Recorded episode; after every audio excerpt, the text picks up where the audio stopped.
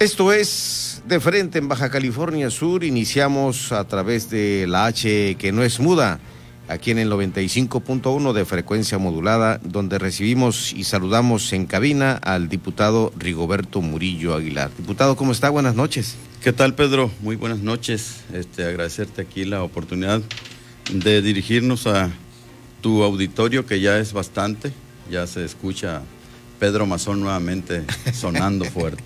bueno, y yo creo que extrañaba los micrófonos, ¿no? Mi estimado Rigo, eh, voy, a, voy a hacer así un poco más de, abierto, porque, bueno, en los últimos años ahí en, en TV Azteca, pues este, eh, ya estabas agarrando sangrita en esto de la actividad de la locución y por supuesto la locución deportiva al encabezar los programas eh, eh, de los deportes en, Azteca. Sí, estábamos, este, como bien lo dices, ya entrevistando a grandes leyendas del deporte de Baja California Sur y este, llevando la cara del deporte en, en, TV Azteca. Buenos reportajes. Buenos, buenos recuerdos. Exactamente. Bueno, pero ya estamos aquí hoy hablando de, de los temas que nos interesan en cuanto a la actividad eh, no solamente legislativa, sino de gestión social, el acercamiento que Rigo Murillo ha hecho hacia sus representados en el distrito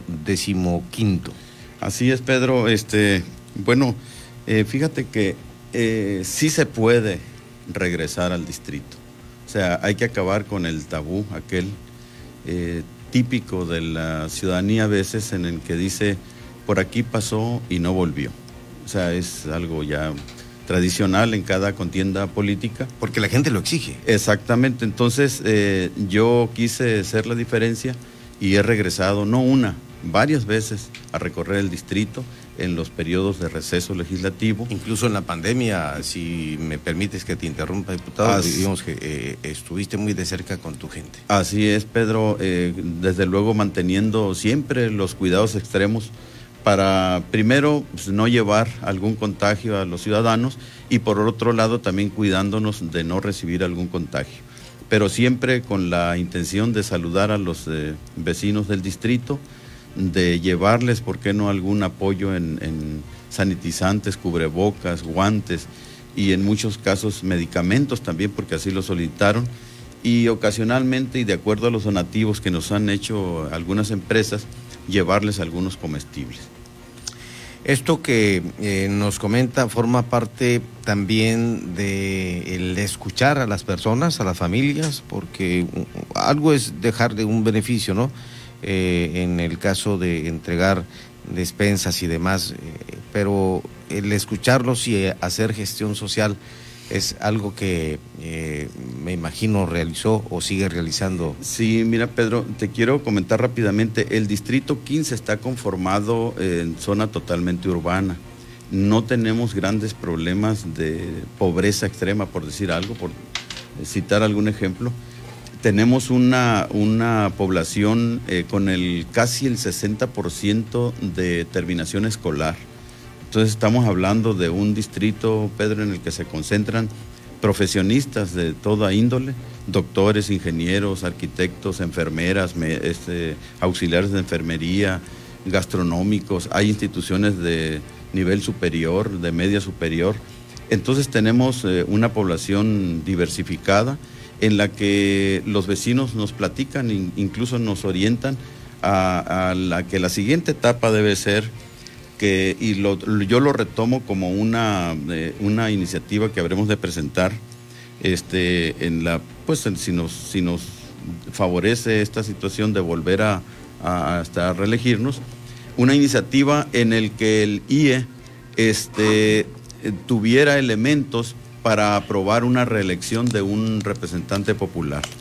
¿Qué quiere decir esto? Eh, y esto lo platicábamos con, vecinos que son este, abogados y que de acuerdo a su, a su opinión nos decían que por qué no exigirle a los representantes populares un porcentaje del padrón electoral con firma de que fueron visitados durante el periodo que, que ostentó el cargo. Entonces, esto le daría al, al IE una posibilidad de decir, ¿sabes qué? Este, quieres reelegirte, no puedes porque no visitaste ni siquiera el 10% de tu electorado. Entonces, suena interesante, Pedro, la vamos, la vamos a analizar con los asesores, estamos seguros que la gente estará satisfecha porque estaremos obligando al legislador a regresar a su distrito. Si en el caso es de un presidente municipal, pues tendrá que presentar el 10% de la firma del electorado y si es un diputado federal igualmente. Porque forma parte, creo yo, esto de, ser representante popular, ¿no? El compromiso con su gente. Por supuesto, Pedro. Por ejemplo, ¿qué hace un diputado en su distrito cuando lo visita nuevamente?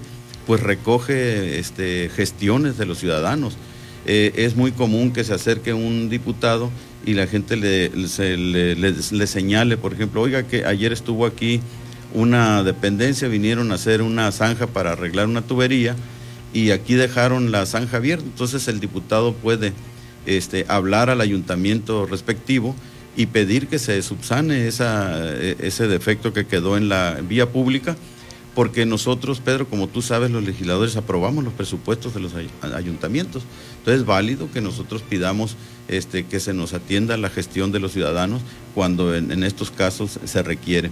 Es común que el legislador reciba peticiones de alumbrado público porque recorremos las calles y la gente tiene que quejarse ante alguna autoridad y si el diputado es el que anda visitando el distrito, pues es común que le soliciten igualmente la recolección de, basura y la seguridad pública, que son tareas municipales. En este ejercicio de llegar con a casa por casa con los ciudadanos de, de su distrito, el decimoquinto, ¿Qué es lo que más pide la gente? ¿Qué es lo que más escucha eh, el diputado Rigoberto Murillo Aguilar de, la gente en ese contacto que tiene? Eh, en esta ocasión, eh, Pedro, se habla de la situación de la pandemia, ¿no? Cómo ha golpeado la economía de las familias, de las personas que han perdido sus empleos y también de la gente que hace negocios y que han perdido parte también de las ganancias por, por cuestiones de la pandemia. Y por otro lado son gestiones diversas, medicamentos, traslados de enfermos y a veces aparatos como sillas de rueda, bastones. Es, e, esto es parte de, la, de lo que las personas este, solicitan, pero también el debate, Pedro, se da en la calle, porque este, vamos escuchando eso. Sí, cuestionan, pues cuestionan eh, lo que te comentaba de que no se regresa, de que, de que hay iniciativas que no se aprueban y la gente está muy enterada hoy en día por las redes sociales de lo que está aconteciendo a nivel nacional. Eh, por ejemplo, el incremento en las tarifas eléctricas, la, gasolina. La alza de gasolina. O sea, eh, la gente está enterada de todo y te cuestionan y te dicen por qué no. Entonces, lo que uno tiene que hacer es orientar cuál es el ámbito de responsabilidad de cada esfera. En este caso, los diputados locales estamos para, para eh, hacer leyes, para modificarlas, derogarlas en beneficio de la sociedad, pero también de recoger gestión de los ciudadanos y encauzarlas para que sean solucionadas de la mejor manera.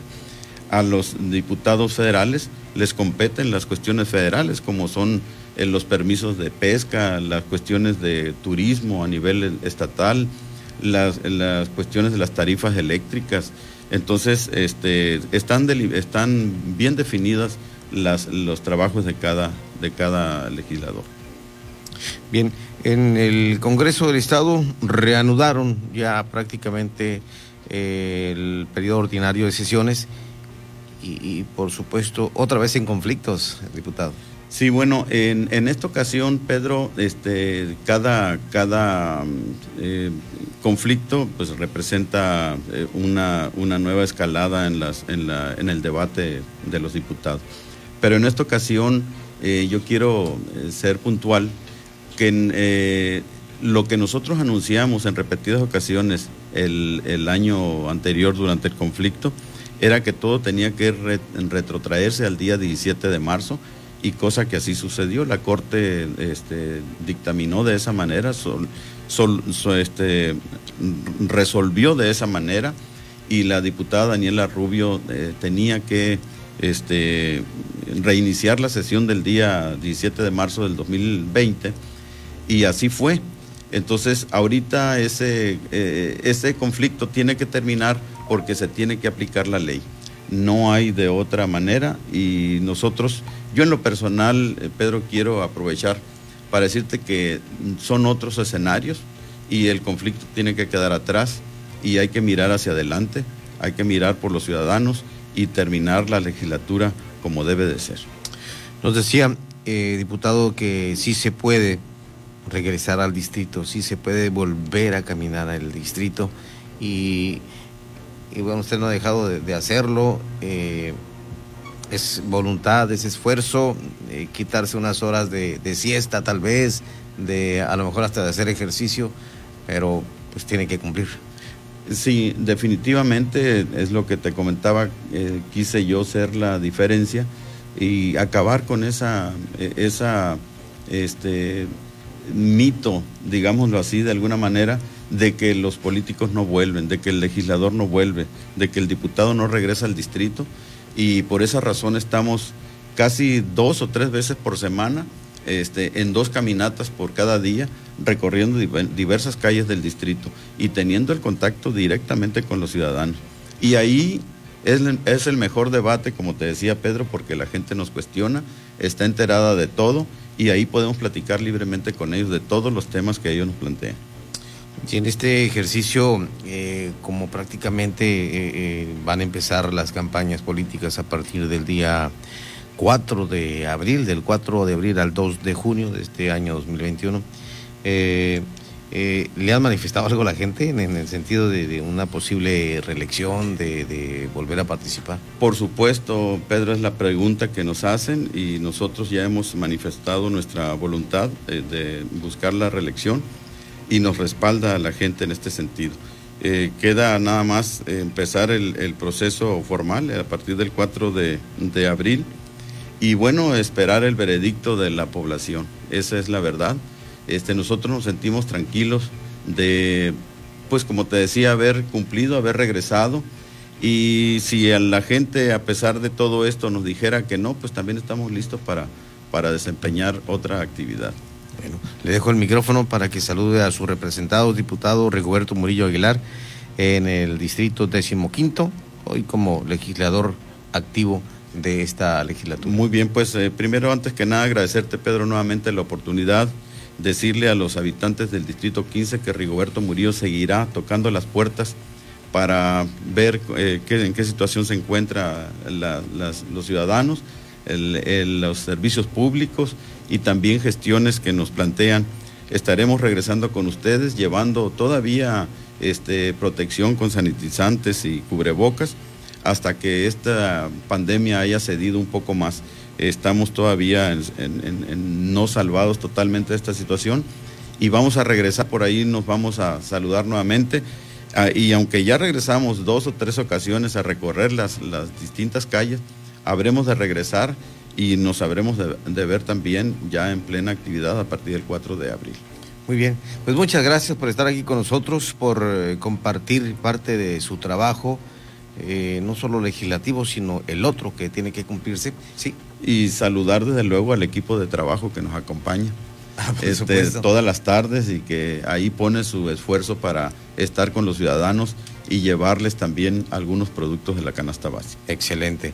Bien, aquí estaremos escuchándolo nuevamente, diputado, seguramente a lo mejor ya será como candidato. Pues así esperamos, te prometí el año pasado que íbamos a estar como en febrero. Pero ya regresaste. Ya regresamos igualmente y habremos de volver si nos invitas, Pedro, con mucho gusto. Saludos cordiales a, la gente del distrito décimo quinto y por supuesto eh, desearle buena noche al diputado Rigo Murillo. Muchas gracias. Buenas noches.